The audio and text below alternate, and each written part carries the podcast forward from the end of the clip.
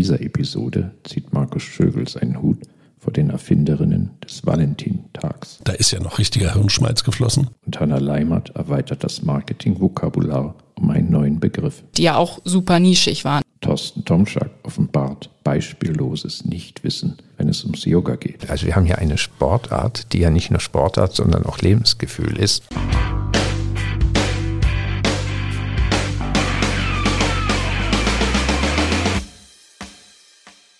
Das Thema, was uns diese Woche in unsere Dreierrunde einführt, nahm seinen Ausgangspunkt am 31. Oktober diesen Jahres. Das war Halloween. Der geneigte Vater von Kindern, auch schon im Teenageralter, wird mitgekriegt haben, wie der Süßigkeitenabsatz mal wieder exorbitant in die Höhe ging. Und so die ersten Events also anlaufen momentan, die viel zu tun haben mit Sales Promotion. Jetzt hatten wir gerade Halloween. Einer, der ein bisschen länger hin ist, aber der in der Historie halt wichtig ist, der Valentine's Day, der gepusht wurde von einer Firma, die Hallmark heißt, die Grußkarten herstellt, um an einem Tag möglichst viele Grußkarten abzusetzen. Da ist ja noch richtiger Hirnschmalz geflossen. Und jetzt kommen wir zu den einschlägigen Dingen, die uns ab morgen erwarten morgen am 11.11. .11. startet auf Alibaba, wie in den letzten Jahren immer wieder, der Singles Day. Hintergrund, einstellige Zahlen bedeuten Glück in der chinesischen Kultur und daher der Tag, an dem man mit viel Glück unheimlich gut shoppen kann.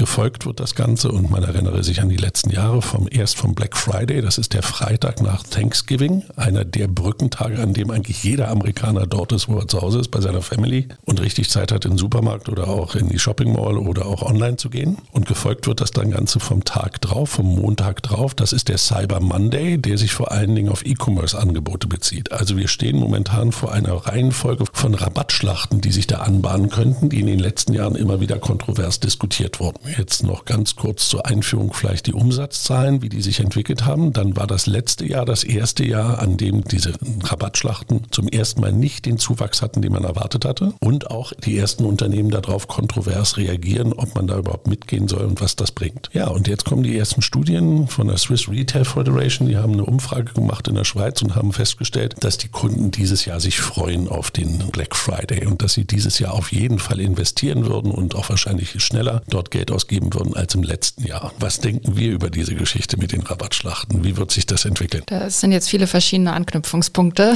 die du da geboten genau. hast. Zum einen diese Zahlen aus der Schweiz, da gibt es ja auch Gegenzahlen in, ja. in, Deutschland, dass, dass die Deutschen sagen, nein, sie wollen jetzt da nicht mitmachen, sie wollen das Geld sparen. Genau. Wahrscheinlich gibt es schon genug, die jetzt unter Inflation sagen, okay, ja. sie haben jetzt gewartet und kaufen. Das ist grundsätzlich auch völlig in Ordnung aus Konsumentensicht. Dieses Umdenken, was du aber eben beschrieben hast, das gibt es ja eigentlich schon relativ lang. Also ich fand es Wahnsinn, diese Anzeige von, von Patagonia damals, ich glaube es war 2011, ja. kauft diese Jacke nicht. Und damit fing es ja eigentlich an, dass Unternehmen sich ganz gezielt dagegen positioniert haben. Und ja. ich glaube, das ist wirklich eine Entscheidung. Gehe ich da mit, weil ich so austauschbar bin, dass wenn ich jetzt eines nicht mitmache, dann kaufen die Konsumenten oder Kunden bei der Konkurrenz. Oder bin ich doch, grenze ich mich so ab und, und positioniere mich so stark, dass ich auch meine Marke pflege und mache da gezielt nicht mit. Und ich, ich halte das für den, für den besseren Weg insbesondere auch unter diesem Aspekt, wem schadet das? Also es schadet den Konsumenten ja schon in gewisser Art und Weise. Häufig sind es ja gar nicht die großen Prozente, die man sich verspricht. Dann das Ressourcenthema und gleichzeitig auch das Schaden der Marke. Ich glaube schon, dass da ein Umdenken stattfindet, obwohl es vermutlich jetzt wieder so in diesen breiten, austauschbaren Produktkategorien sicherlich geshoppt wird. Es ist ja ein Händlerding, dein Argument mit der Austauschbarkeit. Klar, die Händler wären austauschbar, aber natürlich nicht die Produkte und Marken, die genau. gehandelt werden mhm. sondern das Angebot ist, du Kunden, Kunden kannst jetzt hier ein Produkt, eine Marke kaufen, für die du dich schon immer interessiert hast und du sparst. Der klassische Deal, der einfach funktioniert, the same for less. Das ist einfach verführerisch. Die Frage ist in der heutigen Zeit, Hanna, du hast Studien aus Deutschland erwähnt, die mal grundsätzlich wieder fragen, liebe Verbraucherinnen, liebe Verbraucher, was ist eure Haltung, was ist eure Einstellung, was ist eure Meinung? Und dann haben wir eine große Mehrheit, die sagen, ja, wir verstehen das schon, ja, da werden Käufe angeheizt, die ich gar nicht tun möchte oder ja. sollte. Das will ich eigentlich nicht. Ich befürchte, Verkaufsexzesse werden stattfinden. Ja. Das liegt in der Natur des Menschen und das Angebot ist einfach the same for less. Es wird ja auch intensivst bespielt und das macht mich ja fast noch verrückter. Der Black Friday wird vorgezogen. Ja, ja, also Week, ja. Mediamarkt in Deutschland hat ja schon fast traditionell am 31. Oktober ist ausgelaufen die berühmte Mehrwertsteueraktion gehabt, wo sie 19 Prozent auf alles geben und so den Black Friday vorziehen wollen. Und gerade natürlich auch in einem typischen Feld, wo der Black Friday besonders wirkt, Unterhaltungselektronik, Haushaltsgeräte etc.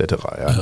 Also das ist die Welt, in der wir leben. Ich würde gerne noch, einen, noch einen anderen Aspekt reinbringen. Du hast es eben angesprochen. Das durchläuft natürlich auch bestimmte Phasen so ein Konzept. Und diese großen Meldungen, die da immer kommen, neuer Verkaufsrekord am Black Friday und dergleichen, das waren mal die Zahlen, die jeden begeistert haben oder völlig irre gemacht haben, so nach dem Motto, oh mein Gott, was verdienen die da dran und dergleichen. De facto ist es ja dann so gewesen, ab einem gewissen Punkt mussten dann die Händler leider auch feststellen, dass das eigentlich nur Umsatzgebäude ist und die P&L verlängert, aber eigentlich gar nicht viel mehr an Ertrag bringt, aber dafür halt noch Kommunikationsmaßnahme ist. Und jetzt sagt zum Beispiel Amazon, im letzten Jahr haben sie gesagt, uns geht es nicht darum, hier Weltrekordhalter im Verkaufen zu werden, sondern wir wollen damit einen Anreiz schaffen, dass Kunden zu uns kommen. Und jetzt komme ich zu dir, Thorsten, und ich glaube, das ist schon ein Moment, wo man auch wieder über Discount-Phänomen reden muss. Wenn du jetzt zeigen kannst, du kannst einen wirklich guten Preis bieten, was schwierig ist unter der Lieferkettenproblematik, signalisierst du natürlich, dass du momentan fähig bist, bestimmte Preisnachlasse mitzugehen und damit ein attraktiver Discounter wirklich wieder in, als Marke für den Kunden auch bist. Meine Einschätzung immer, wenn man, wenn man mich fragen würde, muss man da mitmachen, dann würde ich immer sagen, na, was sind denn die Optionen? Die eine Option ist,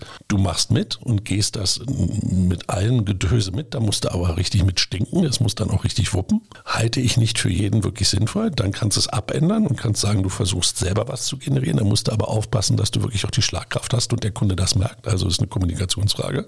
Dann gibt es noch zwei Strategien, die ich ganz spannend finde und die eine ist halt das, was der Jelmoli macht und andere, die sagen, wir halten uns bewusst raus, weil wir es nicht richtig finden. Und jetzt gibt es noch eine und die überredet keiner, weil die kriegen wir nicht mit. Und das ist über das Kundenbindungsprogramm, dem Kunden schöne Rabattangebote per E-Mail zu schicken und ihm nur individuell geben und gar nicht mal mit anderen drüber reden. Und ich glaube, das vernachlässigen wir. Das mit der Differenzierung sehe ich auch total. Und was ich spannend finde, Amazon hat ja einen eigenen Prime Day, wo sie Richtig, dann wirklich genau. an ihrem Tag ihre Sachen reduzieren. Das, das finde ich absolut, sehe ich absolut.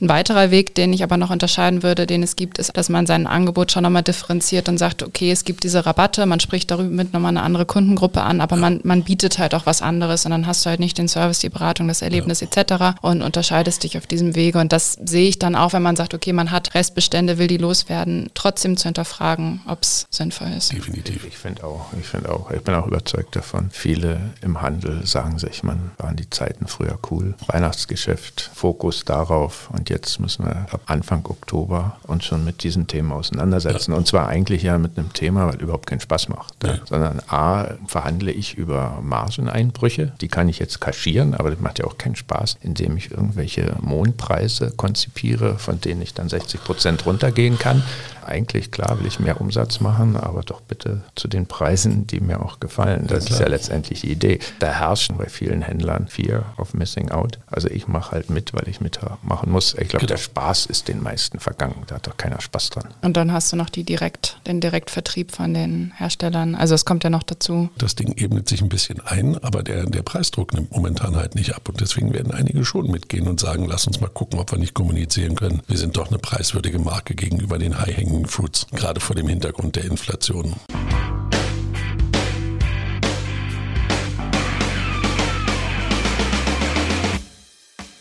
Ich freue mich mit euch, zwei Fashion Brands zu diskutieren, die mir in den letzten Wochen und Monaten immer wieder begegnet sind. Zum einen Lululemon, ein 1998 in Kanada gegründetes Unternehmen, die sich auf Yoga-Kleidung und auch andere Sportbekleidung spezialisiert haben, haben 600 Stores weltweit. Der Umsatz liegt bei 6,3 Milliarden US-Dollar im Geschäftsjahr 21-22. Wir hatten einen Anstieg um 42 Prozent gegenüber dem Vorjahr, einen dreifachen Börsenwert von Adidas, der derzeit, obwohl Adidas viermal so viel Umsatz macht. Und die Wachstumsprognosen von Finanzexperten werden seit neun Quartalen in Folge übertroffen. In den letzten zwei Jahren haben sie außerdem mehr Marktanteile gewonnen als jede andere Marke im Bereich der Aktivkleidung. Also man könnte sagen, es ist ein Unternehmen der Superlative. Sie sind größter Newcomer seit vielen Jahren mit einer der größten Fanbase unter den Yoga-Praktizierenden. Aber sie haben halt auch unzählige Skandale in den letzten Jahren durchlaufen. Zum einen gab es da Probleme mit dem Gründer bezüglich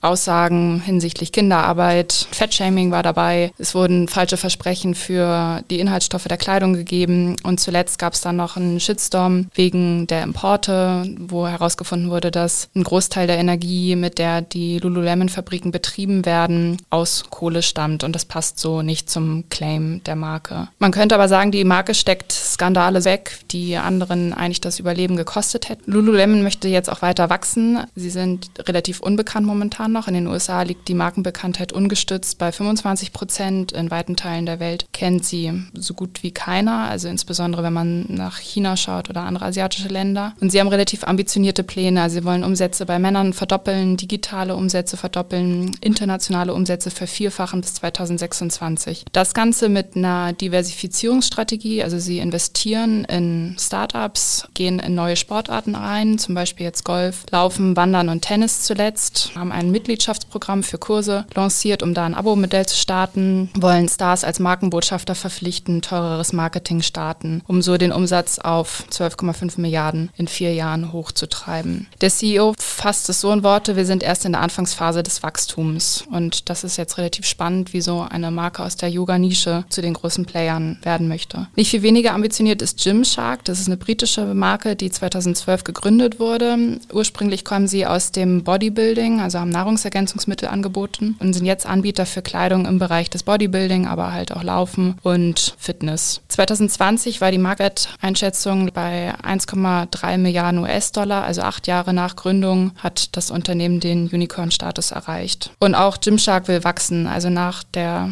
starken Online-Strategie eröffnen sie jetzt den ersten Flagship-Store in London oder haben ihn eröffnet, bieten dort Kurse an, also setzen auf die Experience und wollen auch ihr Business diversifizieren, also in Richtung Ökosystem werden. Und jetzt meine Frage an euch, ändern diese Marken wie Lululemon und Gymshark die Gesetzesmäßigkeiten einer ganzen Branche? Werden sie zur Konkurrenz für Nike und Adidas? Was meint ihr? Lululemon ist natürlich schon sehr, sehr interessant. Wenn ich diese Diversifizierungspläne höre, dann hoffe ich, dass die sehr intensiv an einer Mehrmarkenstrategie arbeiten und nicht Lululemon nutzen um in diese anderen Sportarten vorzudringen. Ich denke, es ist eine herausragend geführte Marke in diesem engen Bereich, wo es um Yoga geht, was ja auf der einen Seite viel mit der Funktionalität zu tun hat und dafür bieten sie genau die richtigen Ausrüstungsgegenstände, Textilien etc. an. Zum anderen geht es da um die Emotionalität, um die Selbstinszenierung der Menschen. Das sammelt sich halt alles in diesem Yoga. Das ist so das eine, die reine Positionierung. Auf der anderen Seite leben die auch davon, dass sie ein ganz einzig einzigartiges Netzwerk von Markenbotschafterinnen und Markenbotschaft um den Globus gelegt haben. Etwa 15.000 Yogalehrerinnen und Yogalehrer, die als Micro-Influencerinnen und Influencer für die Marke arbeiten. Die kommen halt alle aus dem Yoga-Bereich. Wenn man jetzt als Lululemon in andere Märkte hineingehen möchte, müsste man das in irgendeiner Form simulieren können. Und dann haben die schon eine ganz andere Herausforderung. Dann gehen die also in die rötesten Ozeane, die es auf diesem Planeten gibt. Das, was du angesprochen hast, mit dem, mit dem Community-Gedanken, das ist schon sehr charming. Die Geschichte, dass du dich so eng verknüpfst mit der Community, dass die als Ambassadoren, die Yoga-Lehrer in den Klamotten rumlaufen. Und dieser Leisure-Bereich, der ist ja wirklich einer, der gerade durch die Pandemie dann auch nochmal spannend geworden ist. Also das wird auch immer roter da, weil da gibt es ja jetzt genügend, die sagen, nö, Hausklamotte kann ich auch. Also dann wird es halt keine Yoga-Hose, sondern dann gehen wir also in das, was man so den ganzen Tag über zu Hause tragen kann. Wenn ich jetzt aber mir angucke, wenn du so ein Unternehmen nimmst, jetzt komme ich wieder mit Nike, aber Nike steht zum Beispiel für eine riesen Running-Community auch. Also dieses Community-Modell haben sie alle irgendwo mit drin, nicht in den großen Märkten, aber im Teil irgendwo verpackt. Und der Markenchef in Lululemon, der CEO, hat ja auch gesagt, unser Brand Awareness ist bei Männern nur halb so groß wie bei Frauen. Jetzt könnte man ja auch hingehen, da ja Yoga nicht genderspezifisch ist, wäre das jetzt so ein erster Wachstumsschritt. Und ich würde ihnen zutrauen, trauen, dass die in den nächsten Jahren mit dem Kernsegment auch noch ganz gut laufen können, wenn sie sich weltweit ausdehnen. Und ist ja Yoga nicht gerade ein Trend, der kurzfristig ist, sondern schon relativ lange läuft wenn ich mich entsinne, 2000 Jahre irgendwie, in dem Feld stärker wachsen zu wollen, halte ich für einen riesen Vorteil, wenn man sich gar nicht mal immer darauf konzentriert, das wie andere zu tun. Man bedenke, andere haben sich die Nase gebrochen, andere Armer hat es versucht. Und daher bin ich mir immer nicht so sicher, ob man gleich so riesig denken muss, sondern einfach in der Kernzielgruppe auch weiter knabbern kann und da auch weitergehen kann. Wahrscheinlich steht dahinter auch dann wieder ein Investor, der sagt, du musst gehen in bestimmte Märkte, damit du zeigst, dass du wachsen kannst. Und da bin ich bei dir, Thorsten. Das mit derselben Marke zu machen, das wird wahrscheinlich schwierig dann, das wirklich durchzuziehen. Ich sehe das auch so. Also es ist zweiseitig. Auf der einen Seite glaube ich auch, dass eine gewisse Gefahr damit reingeht, wenn ich in dieser Nische bleibe, wie, wie Gymshark das macht mit dem Bodybuilding, wie Lululemon das macht mit dem Yoga, dann bin ich extrem eng auch in der Definition und bin natürlich sehr trendbezogen. Also wir haben jetzt wieder neue Trendsportarten, die kommen, zum Beispiel Paddle oder etc. Also da kommen ja wieder ganz neue Trends auf. Und wenn ich da sehr eng bin, dann kann mich auch so ein Schicksal erleiden wie, wie Abercrombie und Fitch, die ja auch super nischig waren in, der, in dem Sinne. Nicht auf den Sport bezogen, aber auf eine Kundengruppe bezogen in dem Sinne. Und deswegen verstehe ich schon, dass man das weiten will und, und wirklich da Nike als Vorbild hat. Aber auf der anderen Seite natürlich absolute Gefahr. Und ich glaube, wenn die erstmal reingehen, Fußball stärker ans Laufen, da Tennis, da hat man so viel Konkurrenz, das ist schon wahnsinnig umkämpft. Vor allem, es passt überhaupt nicht zum Markenkern. Das ist das nächste und das ist schon der Unterschied, wie du es jetzt eben gesagt hast, Markus, die sind alle von Community Marketing getrieben. Das ist schon speziell bei Gymshark ja. und Lululemon. Diese Strategie mit den Influencern, aber auch im physischen, also dass, dass man in den Yoga-Studios ist, dass man in den Fitnesscentern ist und darüber sich aufbaut, das ist ja schon ein gewaltiger Unterschied. Also für mich sind die halt wirklich die Yoga-Marke. Und ich habe Probleme zu verstehen, wie man aus dem Bereich Yoga irgendwelchen Goodwill in andere Sportarten transferieren will. Also Eishockey, um mal ganz dramatisch zu sagen, da passt also Yoga und ja auch die Markenwerte Frieden. Ich, ist ja, glaube ich, ein wesentlicher Markenwert. Also wenn ich nur an Eishockey denke, da passt das nicht rein. Ich übertreibe jetzt so ein ja. bisschen. Die würden sich natürlich eine Sportart auswählen, die näher dran ist. Wir haben hier so eine Marke, die ist halt geprägt durch die Sportart oder ist ja gar kein Sport. Oder ist es ein Sport? Yoga. Yoga. Ist ein Sport? Ja, also es ist ein Lebensstil, aber ja. halt auch ein Sport. Ja, ja ist, ist, Lebensgefühl, sagen wir so. Also wir haben hier eine Sportart, die ja nicht nur Sportart, sondern auch Lebensgefühl ist. wir haben ja ein Lebensgefühl, das auch Sportart, Sportart ist. ist. Genau so. Was ich noch spannend finde, ist ja die, die Margen, die man sich anschauen muss. Also da stehen Sie ja natürlich ja. ganz anders da, wenn man sagt, man baut es über die Community auf und hat die, die Micro-Influencer. Das ist was anderes, als wenn man jetzt sagt, wir nehmen die ganz großen Namen als Testimonials, fahren das ganz große Marketing, kaufen ein Startup nach dem anderen. Da ist auch nochmal die Frage, wie, wie rechnet sich das finanziell am Ende? Ja, genau. Und Sie haben hier eine ganz klar profilierte Marke und sind deswegen in der Lage, halt auch das Markenpremium abzuschöpfen. Und in dem Moment, wo sie in andere Sportarten hineingehen, stehen die halt von Anfang an unter Druck. Wobei man jetzt auch sagen muss, Nike ist auch durchs Laufen groß geworden. Ne? Also da hat es geklappt. Ja, das ist, ein, das ist ein sehr guter Punkt. Die Frage ist, wie immer, wenn ich eine Marke umpositioniere, wie gehe ich davor? Also ja. ist sicherlich schon entscheidend, welche Sportart wählt man aus. Welche Sportart sind nahe dran am Yoga, an den Markenwerten, die bisher von Lululemon kommuniziert werden. Also die haben ja jetzt auch noch diese Membership-Clubs da gekauft. Mirror, das hört sich so nach Peloton an. Und, das und da kriege ich dann schon wieder Angst. Und das ist das, was du gesagt hast, Thorsten, dass viele dieser Marken häufig auch zu sehr diesen Schema F-Weg gehen wollen. Jetzt müssen wir dahin wachsen, müssen das machen. Und das halte ich für ganz kritisch, weil es gibt kein zweites Nike, es gibt kein zweites North Face. Also gerade in dem Bereich gibt es immer so diese, das hat man jetzt auch in den letzten Wochen von der Schweizer Sportartikelmarke, Outdoor-Marke gehört. Wir wachsen jetzt genauso wie die anderen in dieselbe Richtung. Und dieses Denken halte ich für ganz, ganz gefährlich. Na, wir machen das jetzt genauso wie X. Das, da wird, bin ich ganz, ganz vorsichtig, weil es funktioniert nicht. Und deswegen gibt es nur wenige ganz große. Und es ist ja schon beachtlich, was sie aus dem Yoga alles rausgeholt Exakt, haben. Also ja, die Zahlen genau. unglaublich. Na, ich meine, das, das ist so. der Punkt. Wir haben hier eine glasklare Nummer eins. Ja. Ja, und die Schritte in andere Sportarten führen automatisch dazu, dass man diesen Anspruch aufgeben wird. Ja. Wir können uns sicher alle nicht vorstellen, bei aller Fantasie, dass Lululemon in einer anderen Sportart, sei es Tennis, die Nummer eins werden kann. Ah, ja, Wobei, also es gibt, gab dann ja auch eine Studie bei der Generation Z, selbst bei den, bei den Jungs ist die irgendwie unter den Top Ten auf Platz 6 oder so gewesen. Ich glaube, es war USA. Aber das fand ich schon auch beeindruckend. Äh, man, ich glaube, wir haben sie sehr, sehr eng auch im Kopf und sie ist sehr, sehr breit, trotzdem in, in dem Sinne, dass sie im Alltag getragen wird. Das muss man, glaube ich, schon sagen. Ja, das ist ein guter Punkt. Die Yoga-Idee ins alltägliche ja, Leben zu tragen, das spielt natürlich schon eine ganz große Rolle. Und da Rolle. sind äh, TikTok rauf und runter, ja. findest du Lululemon und Gymshark. Also über Gymshark haben wir ein bisschen wenig geredet. Ne? Ja, da wolltet ihr nichts zu sagen. Da fällt mir nichts ein. Aber das Bodybuilding, das hat doch nochmal so ein... So ein Quatsch.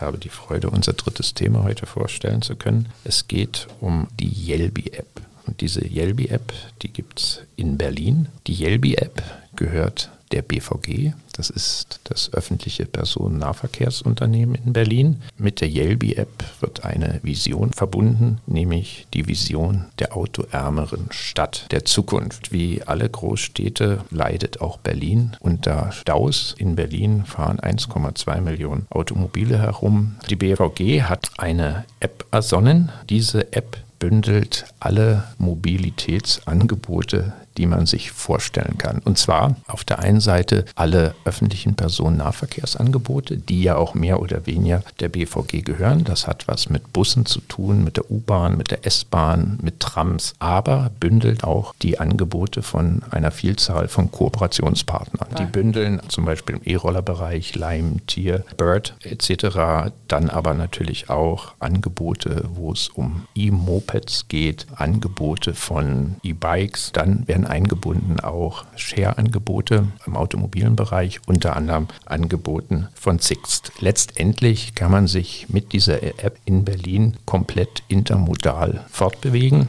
Die App liefert Fahrauskunft, vergleicht Angebote, macht dann eine Buchung möglich, also eine intermodale Buchung. Man kann mit der U-Bahn fahren, dann wechseln auf den E-Roller und dann in die Tram steigen und schließlich den letzten Rest des Weges mit dem E-Bike zurücklegen. Und das Ganze ist auch noch gekoppelt mit einer Bezahlfunktion.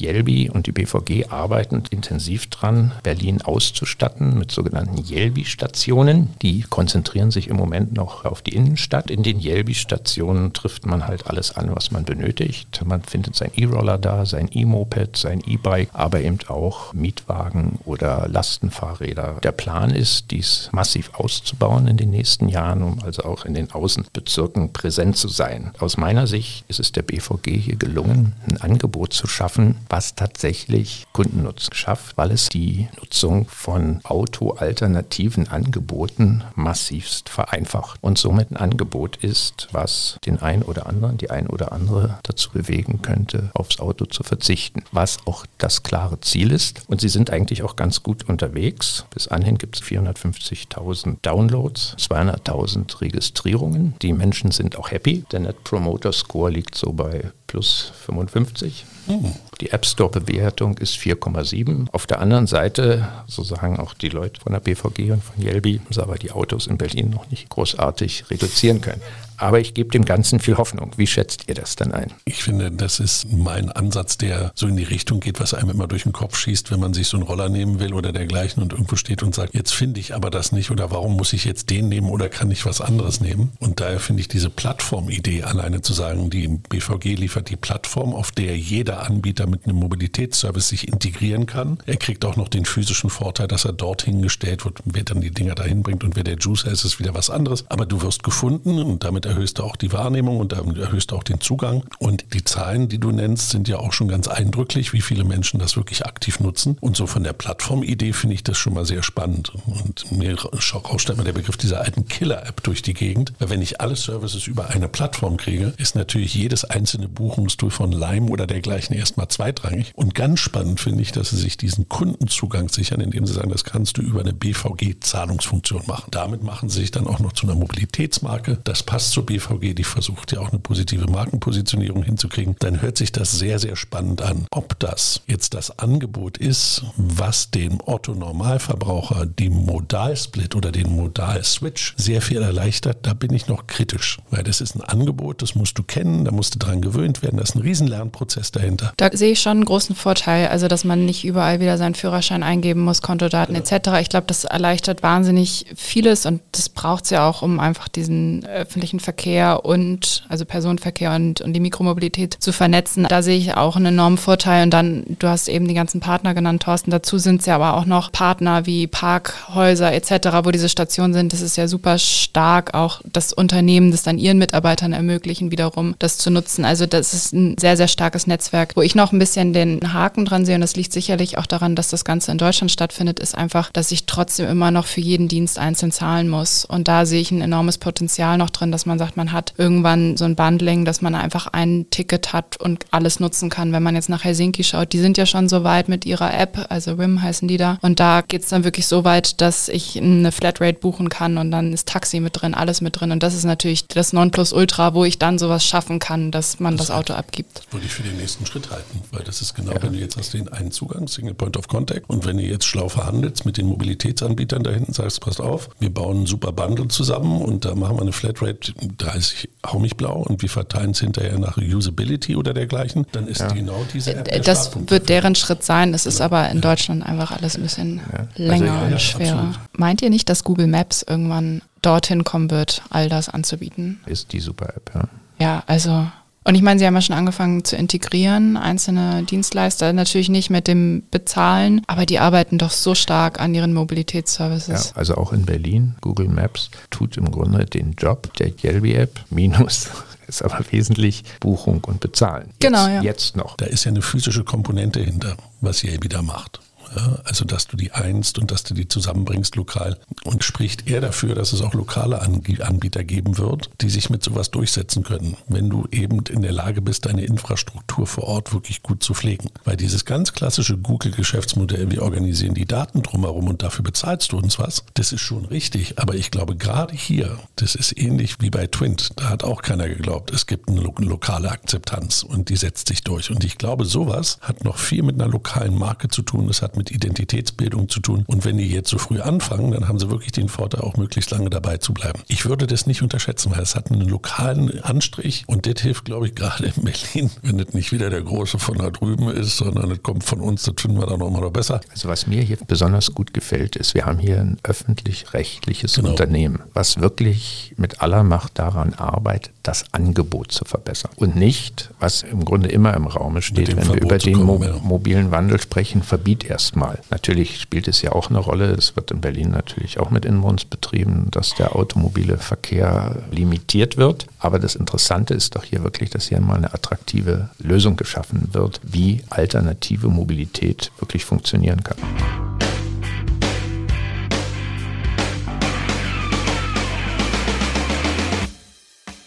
Das war's für heute.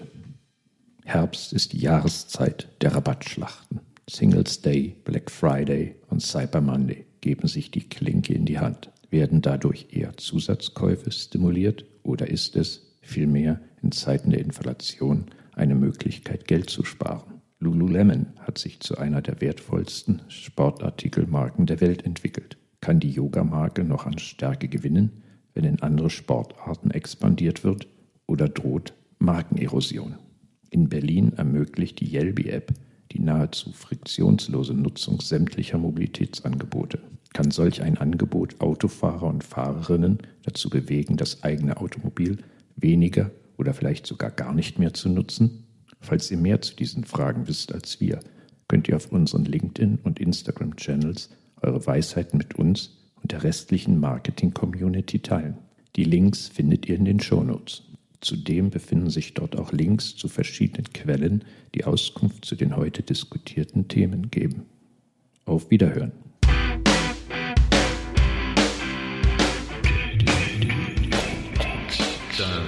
Marketing